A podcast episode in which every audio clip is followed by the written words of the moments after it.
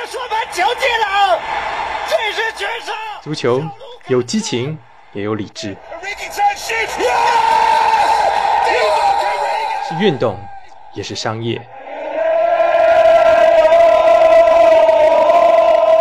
橘猫财经足球，用数字带你解读足球的商业。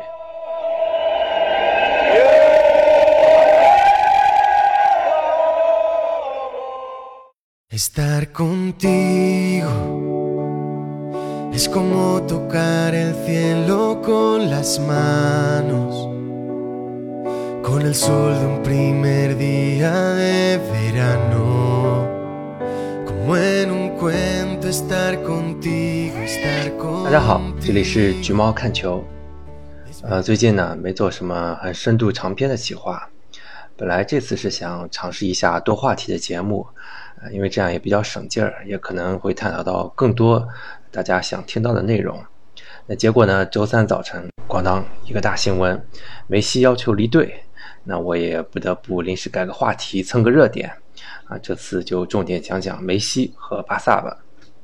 在本期主体节目开始前，我还是想先聊聊几个其他传的比较凶的转会传闻。其实本人在这方面也没有很大的优势，无非就是通过自己对各家俱乐部经营状况、啊财政状况的了解，推断转会发生的可能性。我这种人呢，应该是大家生活里比较讨厌的那种。嗯，本来大家兴高采烈的上个树，结果我拿着枯燥无味的财政数据过来砍树。但相信也是有朋友愿意了解更多俱乐部运营信息的，那我就在这儿扯一扯。啊，比如，嗯，曼联为何暂时满足不了多特对桑乔的要价？这个大家其实可以在第三期节目《曼联季报分析》里面找到答案。啊，无论平时曼联现金储备多么雄厚，毕竟是自负盈亏的俱乐部，你在疫情下掏出一亿肯定是有难度的。那我对曼联掏一亿买桑乔这件事儿是一直持悲观态度的。呃，再比如说利物浦。啊，为啥连这个白菜价的迪亚哥都抠抠缩缩的？啊，这个其实可以在第六期利物浦夺冠特辑里找到缘由。我也更新了自己的一些判断吧。嗯，我之前是觉得这笔交易可能性比较低。那现在看，如果交易真的成型的话，那它意味着利物浦就突然变大方了吗？我看绝对不是。利物浦之前阵容更薄弱的左后卫和中后卫这俩位置已经补好了一个，那在中后卫补好之前，却耗费巨资在这个数量并不少的中场身上，那我觉得要么就是维纳尔杜姆这里出了问题，他不续约，或者今年夏天会被科曼勾搭走，要么呢就是准备新赛季更多的拉法比尼奥来客串第四中卫，嗯，等范登伯格啊、霍夫尔。或者年龄更小的库梅蒂奥成长，啊，不补中卫了，那我觉得这样才是一个符合利物浦俱乐部整体经营基本面的推断。呃，但说实话呢，维纳尔杜姆今年二十九岁，迪亚哥一样是二十九岁。维纳尔杜姆想要职业生涯的最后一份大合同，迪亚哥的要求可能更高。那这样就相当于是一换一了，他有什么实质性的改变吗？如果交易真的成型，可能只能理解为利物浦想改变打法。但我个人还是持保留意见了。过去四个赛季里，维纳尔杜姆一共联赛出场一百四十一次，蒂亚戈同期只有九十四次。如果比较所有赛事，二零一六年以来，维纳尔杜姆也比蒂亚戈多出场了三十次。无论是出勤率还是贡献，维纳尔杜姆都值得更高的尊重。那两个球员会不会同时都存在在利物浦的阵容里呢？也不大可能。啊，利物浦这套阵容基本到巅峰了，三叉戟呢和范戴克都是二十八，中场维纳尔杜姆二十九，亨德森三十，再添一个二十九的舒南，那这班底过两年一旦垮掉，那就是断崖式的下滑。俱乐部肯定是要在啊年龄结构搭配上做出取舍。啊，当然呢，要是碰上切尔西这种完全跟自负盈亏不沾边的球队，那我的经验就完全失灵了。有钱真的可以为所欲为，我唯一能说的就是，今年夏天如果切尔西所有目标全部都搞定，这么大的投资金额可能会有点过于激进了。你想，各自接近半亿欧元的维尔纳、杰赫、切尔维尔，再加上即将到手的底价八千万欧元的哈弗茨。虽说切尔西之前通过出售阿扎尔、呃莫拉塔积攒了一点余粮，在这种经济形势下，没有阿布的帮助是不可能的。一八一九赛季，切尔西已经是净亏损一点一亿英镑。本来一九二零赛季，呃是指望回血的，结果遇上了疫情。那就算欧足联如预期一样去暂缓本赛季的 FFP 业绩审核，那等到和下赛季合并审查盈亏平衡指标的时候，如果没有显著提高的成绩来提升总体收入，屏障的压力还是会很大。当然，我也可以理解阿布肯在这个时候出手也是有考虑的。嗯，不管经济形势如何，阿布还是那个身价一百二十亿的阿布。别人困难的时候，就是我兴风作浪的机会。像哈弗茨、维尔纳这些青年才俊，如果不是疫情的话，竞争肯定是相当激烈的。还有一个有趣的数据啊，我之前整理过一八一九赛季末各大俱乐部球员注册权原值的排名。啊，所谓球员注册权原值，就是俱乐部购入球员花费的转会费、后续实现的附加条款、啊经纪人佣金等。在财务上都是作为球员注册权资产来核算，按照合同期摊销进入利润表。那这个原值的数字就代表了目前一家俱乐部阵容构建的所有成本，是一个最准确的数字。当时呢，排在第一的曼城，它的阵容成本是高达九亿英镑；切尔西就排在第二，八点七亿；皇马八点二亿排第三，曼联七点七亿排第四。一九二零赛季，切尔西投入不高。二零二一赛季，目前看净投入很可能是要超过两亿。这样的话，等到二零二一赛季财报出来，切尔西的注册权原值可能突破十亿大关，啊，超越曼城也是有很大可能性的。啊，阿布这真是用实际行动来证明你大爷还是你大爷。呃，只是说这个身价最高的阵容将来能不能带来最强的竞争力呢？这个咱们就只能拭目以待了。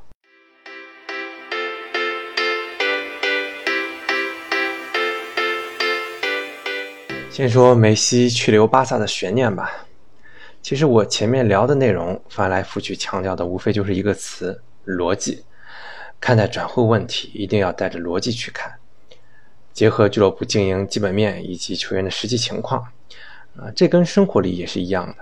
经常会看到某某朋友转个微信聊天记录到群里，就开始骂社会，骂这骂那，然后没多久被皮奥打脸。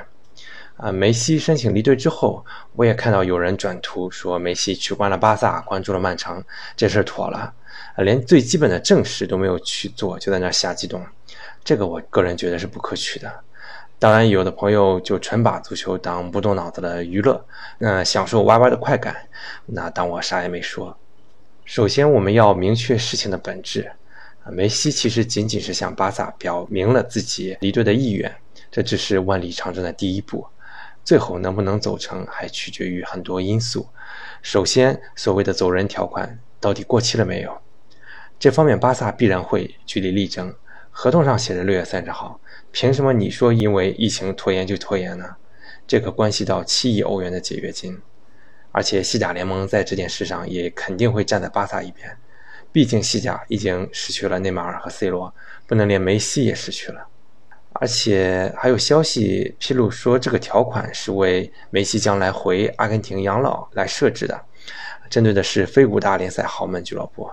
那我想，志在2022年世界杯的梅西，肯定不想现在就去养老吧？就算巴萨方面的障碍解决了，可以免费走人，梅西的高薪水还是一个障碍。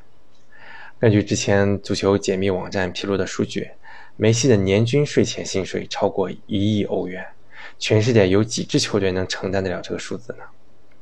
一八一九赛季全世界收入最高的巴萨，营业收入超过了八亿，薪水总支出四点六亿，甩开了第二名曼联将近八千万，这才吃下了梅西的巨额薪资。其他人呢？嗯，传闻最凶的绯闻对象曼城，啊，一八一九赛季收入才六点一亿，盈利一千三百万，薪水支出是三点六亿欧元。加上这一亿的话，就要四点六亿了，那占总营收的比例超过百分之七十五。欧足联的红线是百分之七十。虽然酋长财力毋庸置疑，但上回和欧足联闹的代价有多大？依靠什么才成功的？他们自己是很清楚的。感兴趣的朋友可以听一听上期节目，是不是要为了这个爆炸的效应搭上已经很成熟的舰队策略呢？啊，明明缺少后防中间，却耗费空前的代价去补前场，那中后场还要不要重建了？需不需要卖出一些发展前景不错的年轻球员？啊，如此打破均衡的阵容，感觉不像是城市集团向来比较理智的作风。被 Atlantic 之前也披露了来自曼城方面的一些态度，啊，无论是主教练瓜迪奥拉、体育总监贝吉里斯坦，还是 CEO 索里亚诺，对梅西肯定都是欣赏的。但他们不太会在梅西和巴萨还在有纠纷的时候去插手，啊，去以如此难看的方式破坏俱乐部之间的关系，尤其是前两者，他们都是出身巴萨，未来可能也想回到巴萨，这个时候火上浇油可不太好。那另一个绯闻对象，意甲国际米兰就更不可能了。一八一九赛季，国米收入才三点七亿，啊，工资支出一点九亿，就这样。啊，他就已经亏损了四千八百万了。国米这才刚刚走出财政公平和解协议，自由经营的日子就过腻了吗？实际上，就目前国米的投资情况，我都已经有点捏把汗了。毕竟像卢卡库这种级别的巨额投资，从意甲角度来看是挺奢侈的。啊，即使国米今年卖了伊卡尔迪，梅西依然是一个遥不可及的目标。你看看尤文吃下 C 罗之后的效果。那如今这个老妇人，无论是经济还是竞技层面，都处在一种泥潭的状态。那梅西的薪水可比 C 罗还要高很多的。还有一个后来居上的绯闻对象大巴黎，当然也不意外了，毕竟土豪就那么几家。一八一九赛季，大巴黎营收十六点四亿欧元，薪水三点七亿，盈利两千九百万，看起来比曼城的财政操作的空间是要稍微大一点。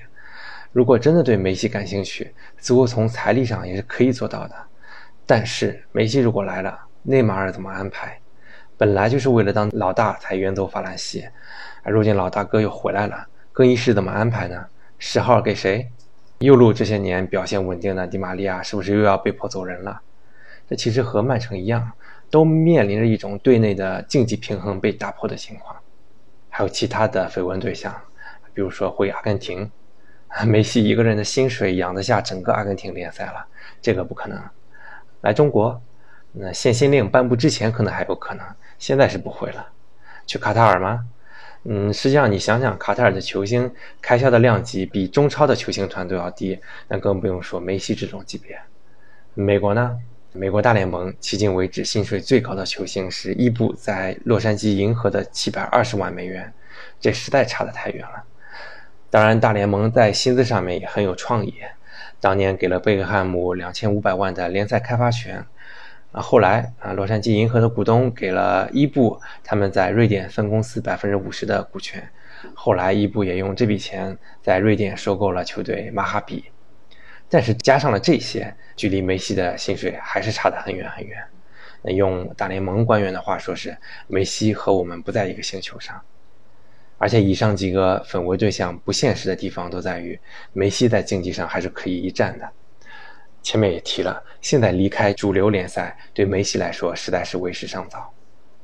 之前我在知乎评论梅西出走这件事的时候，很多人指出说我忽视了梅西的商业价值，说光卖球衣就赚回来云云。这个其实都是很异想天开的想法。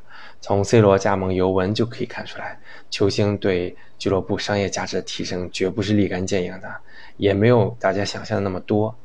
不过倒也提醒了我，我去年曾经写过一篇 C 罗经济学，如果梅西加盟某支球队的传闻继续升温的话，倒也不妨做一期梅西经济学。当然，如果梅西肯接受降薪，而且不是一星半点的降薪，那么可能会有更多的球队吃得下。但反过来说，如果梅西的爸爸啊也是他的经纪人，叫豪尔赫，他如果早有这个觉悟，巴萨也不至于走到今天的田地。从经济上来看，无论曼城还是国米都没有比巴萨离荣誉更近。巴萨再差，十年里也拿了一半数量的西甲冠军，每年欧冠保底八强，仅仅是因为恶心管理层就肯牺牲这么多经济和经济上的利益吗？像北半球王涛等人也在抖音上说梅西就是这样的人啊，这个我觉得见仁见智。综上所述呢，如果我是说，如果梅西对现今啊足球俱乐部的经营有清醒的认知，那么这次通知可能更大的意义其实是博弈，通过离队来向管理层施压，希望能够促成高层的变动，比如巴托梅乌下课等等。啊，如果博弈成功了，大家是多赢的。巴萨高层在重压下做出重大的改变，梅西把合同期待满，拿好最后一年的世界第一高薪。那之后要么降薪续约，要么降薪去另一支球队签约。虽然这个结果不劲爆，但其实是最合理的结果。而且梅西也有过先例，他之前也是退出过阿根廷国家队的，后来国家队从上到下都做了重组。那梅西也就回来了。从我的角度来看，如果梅西没能终老巴萨，是一件挺遗憾的事儿。那纵观梅西的职业生涯，他的确没有挑战过其他联赛，但没有谁规定过一定要挑战其他联赛才能证明自己吧？贝利绝大部分职业生涯都是在母队像桑托斯，也没影响他成为球王。啊，一城一人的故事不比四处征服逊色，尤其考虑到巴萨当年。与梅西是有恩的，而梅西职业生涯的黄金期全部奉献给了巴萨，这本可以成为一个更美好的故事。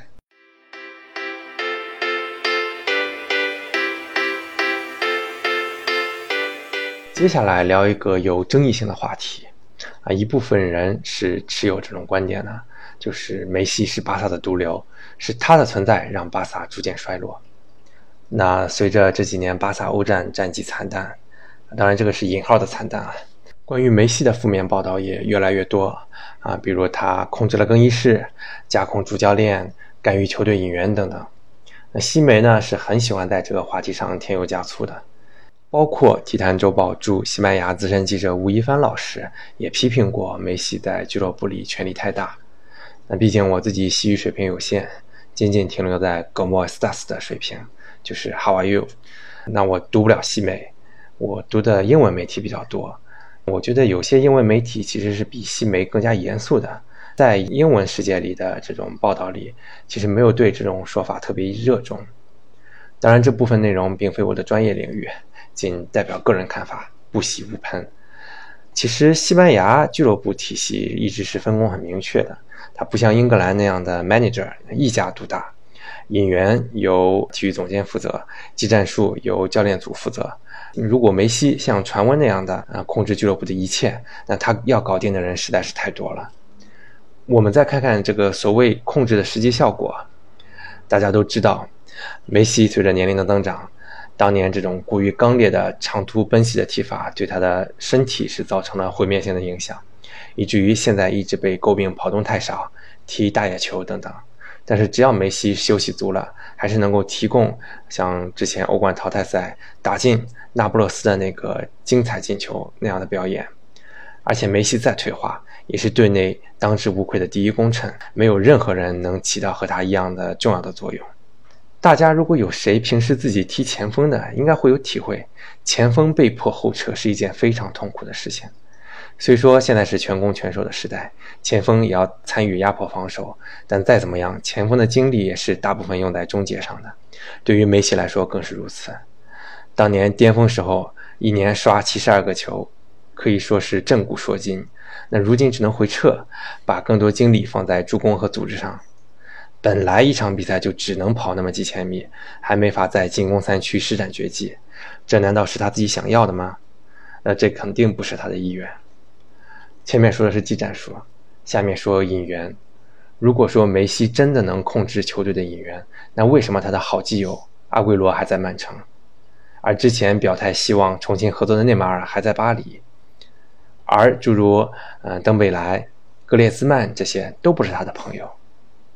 自2014年以来，巴萨花费超过八亿引进了三十多名球员，没有一个是梅西的朋友或者前队友。难道？这个在俱乐部只手遮天的角色就是这么控制球队的吗？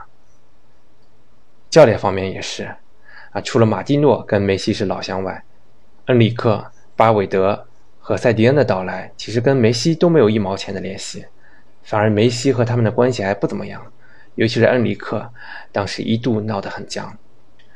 不否认梅西在队里的确可能拥有一定的特权，哪个老臣在自家球队没点地位呢？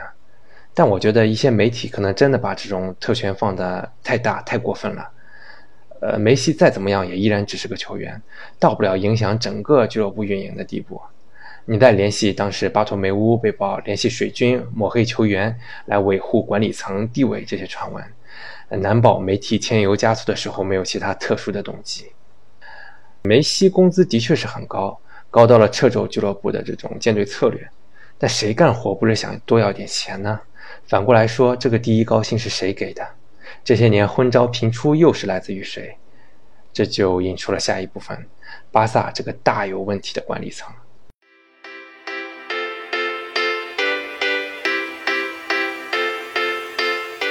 在过去的两年里，巴萨从德勤足球财富榜的亚军位置爬上了冠军的宝座。那作为没有股东注资输血的会员制俱乐部，高收入那就意味着高支出的可能性。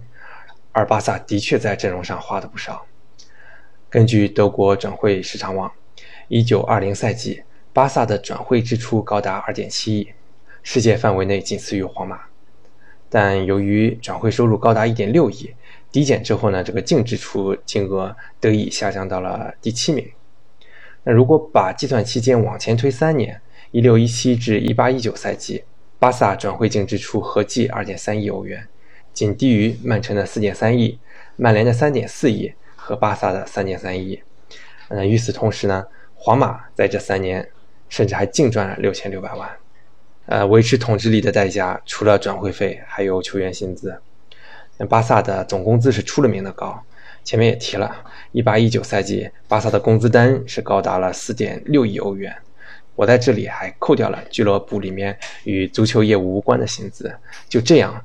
还高出了第二名曼联八千万，在西班牙呢，啊，西甲联盟监管的一个财政指标叫做工资帽，这个工资帽呢，包含了球队的转会费摊销与薪资的支出，是衡量球队在阵容上面开销的一个很准确的指标吧。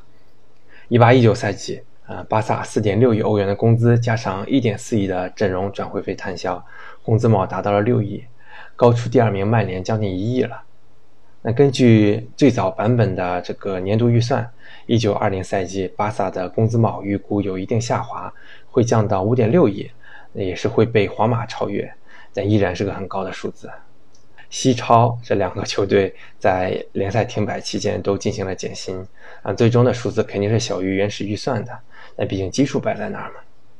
前面列了一大堆数字，就是想证明巴萨管理层有多败家。这些年，巴萨可以说是毫无进步，甚至是说一直在退步。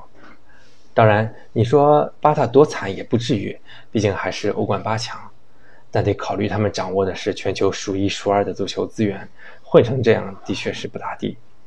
而且每个赛季都崩得那么难看，那么为什么明明他有钱又有势，却依然买不到好的球员呢？这个呢，咱们还得从根源上说起。巴萨是一家会员制俱乐部。会员制俱乐部的特色就是历任主席都是要靠选举才能上台，想赢得选举，那就得讨好会员。但讨好会员的行为都是好的吗？那所以历任主席很难为球队做出很长远的规划。那比如在巴塞罗那，人人都爱梅西，人人都怕失去梅西，但无限的满足梅西父子的加薪要求就是对的吗？这就是一个很典型的会员制俱乐部的特色缺陷。而且巴萨高层今年一直也不怎么太平。今年四月，六名巴萨董事会成员集体宣布辞职，而再往前，啊，总经理塞古拉还有技术总监罗伯特·费尔南德斯，都是在批评俱乐部经营策略后离任了。管理层这么动荡，球队也没法安宁啊。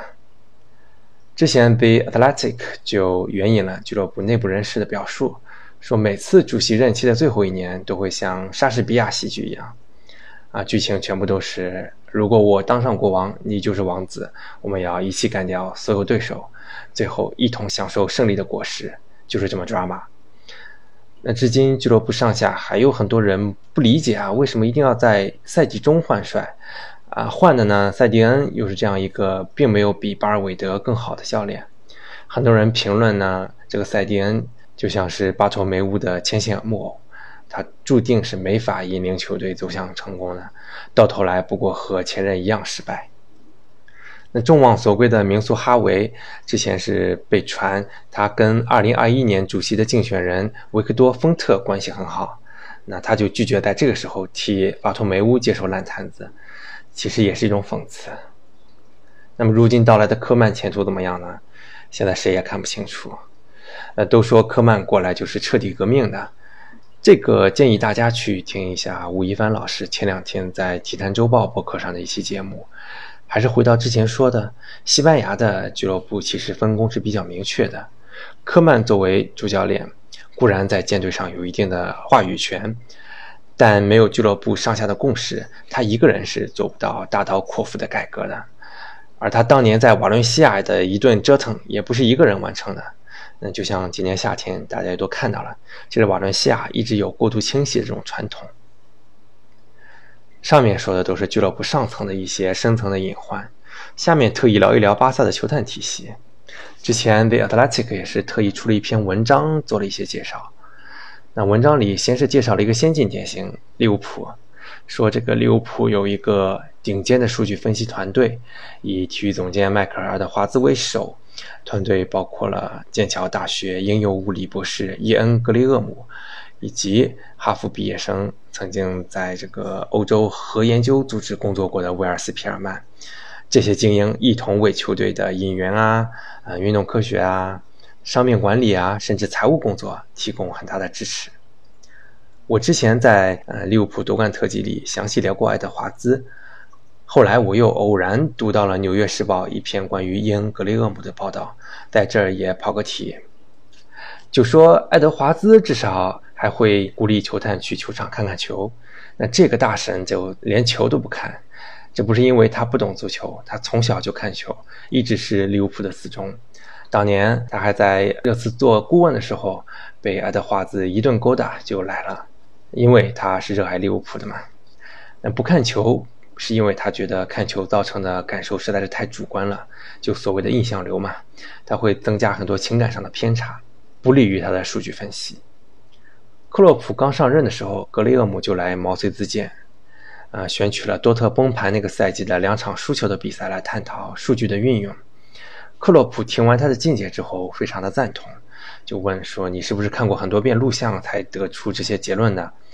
格雷厄姆回答说：“我压根儿从来没有看过多特的比赛。”那个赛季啊，克洛普的多特蒙德只拿了第七名，但格雷厄姆的模型证明克洛普本来是应该拿到第二的。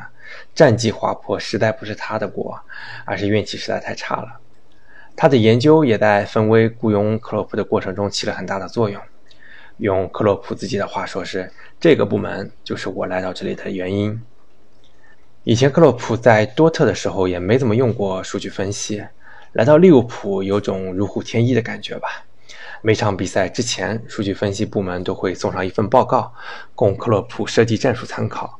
很多有用的招其实都是来自于数据分析，而且很多都是反直觉的。那其实这个格雷厄姆的主要任务还是在挑选转会目标上，啊，引进库蒂尼奥、萨拉赫，还有纳比凯塔，都是来自于他的大力推荐。当年萨拉赫在切尔西的表现被大家公认是失败的嘛，但格雷厄姆通过他的模型得出，即便是在切尔西那些年的灰暗岁月。那萨拉赫其实表现也不是特别逊色。纽约时报的记者还提到了一段趣事啊，当时他跟格雷厄姆一起去看了18-19赛季对莱斯特城的第二回合比赛，比分我记得是1比1。嗯，凯塔在比赛中制造了一个疑似点球，没有被判，最后利物浦是憾平。嗯，记者现场问格雷厄姆说：“你觉得凯塔表现如何啊？”格雷厄姆没有给出明确的答复。他说：“我得回去查完数据才能给答案，这真的是挺严谨的。”我知道很多人会觉得，无论是爱德华兹还是格雷厄姆，都不过是沾了这个敬爱的扎叔克洛普的光，这很可以理解啊。毕竟足球一直在发展，很多职位都是后期才出现，并且逐渐变得重要的。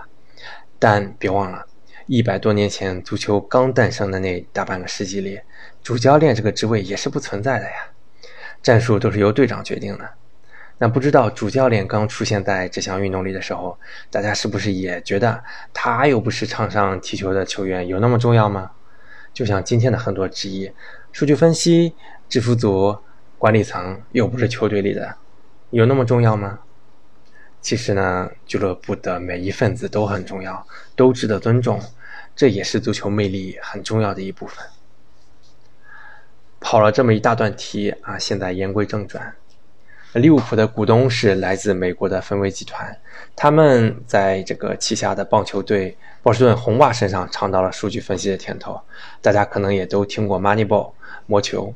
那么芬威把成功经验移植到足球上是理所应当的。但其实很少有人知道，巴萨也有一支业内首屈一指的数据分析团队。巴萨在2017年的时候设成立了数据创新中心，号称是目标成为体育界的硅谷。团队的负责人叫哈维尔·费尔南德斯，拥有的是呃人工智能领域的博士学位。他曾经在2017年跟 NBA 萨克拉门托国王队的战略分析副总监卢克·伯恩，嗯，合作发表了一项研究，证明了梅西是如何通过高效的选位去弥补他跑动不足的。这个数据创新中心的学术水平在业内是公认的。麻省理工大学有一个一年一度的斯隆体育分析大会，那巴萨这个数据团队总是会在这个大会上展现出超出同行的专业水准，但是他们在自家的俱乐部运营决策上却丝毫没有什么话语权。那费尔南德斯呢，曾经通过一年的努力，逐渐赢得了巴尔韦德的信任，结果塞蒂恩接任后一夜回到了解放前。如今，他们唯一跟主教练接触的机会，就是发一封赛后的例行邮件。那主教练看不看，都是另一码事了。其实，类似的情况不是巴萨所独有的，很多俱乐部现在在招聘数据分析师的时候，都是把他们当做花瓶。啊，看到别的俱乐部在搞这些，自己也搞一搞，但他们并不知道该如何利用高科技给自家的这个足球战术赋能。我之前发表了一篇文章。把巴萨和皇马的技术团队一起开了一个小黑会，最后被很多网友反对啊，说我不该批评皇马，人家皇马今年拿冠军了。但我觉得吧，有问题还是得提出，至少得让大家知道皇马在这方面可能是有一定隐患的。其实皇马呃也是拥有巴萨一样的问题，甚至是更严重的。那皇马跟微软关系一直很好，一直是合作伙伴嘛。但皇马却从来没有想过利用这层关系去造福自家的这个数据分析体系。相比而言呢，其实同样跟微软关系很好的本菲卡拥抱科技的态度就很开放了。他聘请了这是微软的员工来运营数据科学部门。呃，The Athletic 披露了一段消息人士的评价，原话说是微软可以为皇马提供数据创新中心。可以为球探建立数据库、搜索以及筛选信息，可以轻松的获得世界上任何一个球员的数据，但皇马就是不干。那即使抛开前面这些比较非主流的足球数据分析啊，可能大家也对这个不感冒。那巴萨的决策体系还是问题重重。那现在呢，巴托梅乌、CEO 奥斯卡格劳、阿比达尔以及这个前热刺和西班牙人的球探。拉蒙·普拉内斯是组成了决策层。那据内部消息说，球探们一直感觉自己的意见是从未被考虑过的。啊，无论是今年初签下这个布雷斯维特，还是去年冬窗签的杰罗姆·博阿滕，其实都不是来自基层球探的推荐。而去年夏天引进菲尔波的时候，也是遭到了球探团队的反对，球队还是依然签下来了。那如今大红大紫的这个哈弗茨，其实两年半之前就曾经被推荐到了管理层面前，但是高层显然是更信任自己家青训出品的年轻人。今年五月呢，遭受财政危机的巴萨，索性把四十人的这个球探团队裁了一半，反正也不用嘛。但高层刚愎自用的这个效果并不好。那最后建了个什么队呢？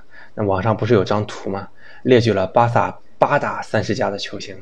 包括了三十三的梅西，三十三的苏亚雷斯，三十三的比达尔，三十三的皮克，三十二的拉基蒂奇，三十一的布斯克斯，三十一的阿尔巴，还有三十的即将加盟的皮亚尼奇。而且还有说法认为巴萨的引援受到了个别经纪人的左右。啊，比如今年有一个很年轻的经纪人崛起，他叫爱德华多·克伦贾，他上升的趋势特别迅猛，而他也逐渐是成为了阿比达尔和普拉内斯的好朋友，经常是一起看比赛。那在他的运作下呢，他旗下的博阿滕、穆里略以及这个教练塞迪恩来到了巴萨。据称，他还在皮亚尼奇和阿图尔的互换交易中有所参与。那巴萨是不是太信任外部的这些作为顾问，而忽视了自家的球探团队呢？那我觉得这也是一种合理的怀疑的方向吧。前面提到了阿比达尔嘛，那我觉得这个角色一直也是挺受诟病的。他的职位叫技术秘书。那他上任之后呢，无论是技术方面，还是跟梅西闹掰的相对秘书方面的工作，似乎都不怎么成功。那我其实一直是对民宿掌权是持保留意见的，球踢得好不见得管理做得好嘛，这是完全不同的技能。豪门任命管理层，最好还是找一些证明过自己的专业人士，让专业的人干专业的事儿嘛。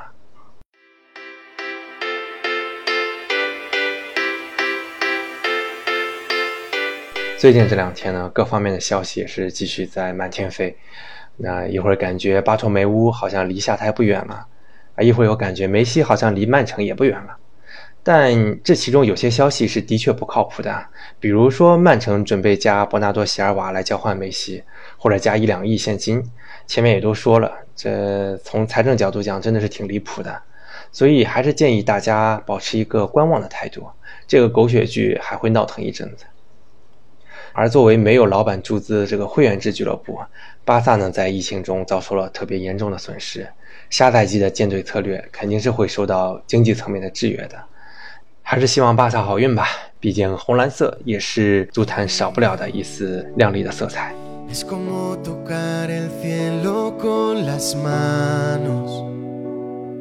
Con el sol de un primer día de verano, como en un cuento estar contigo, estar contigo, desvelando uno por uno tus secretos.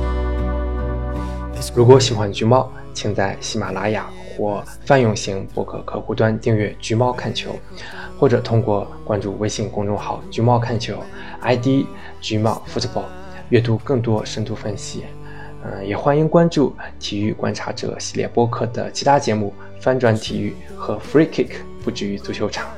我们下期再见。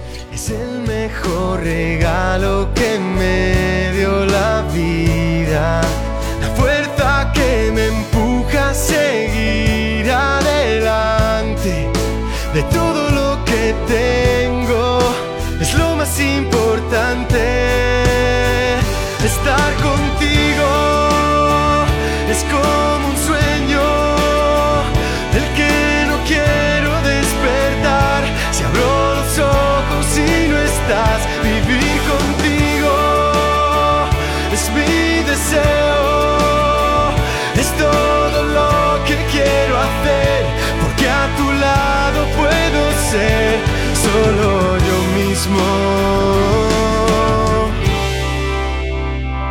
Estar contigo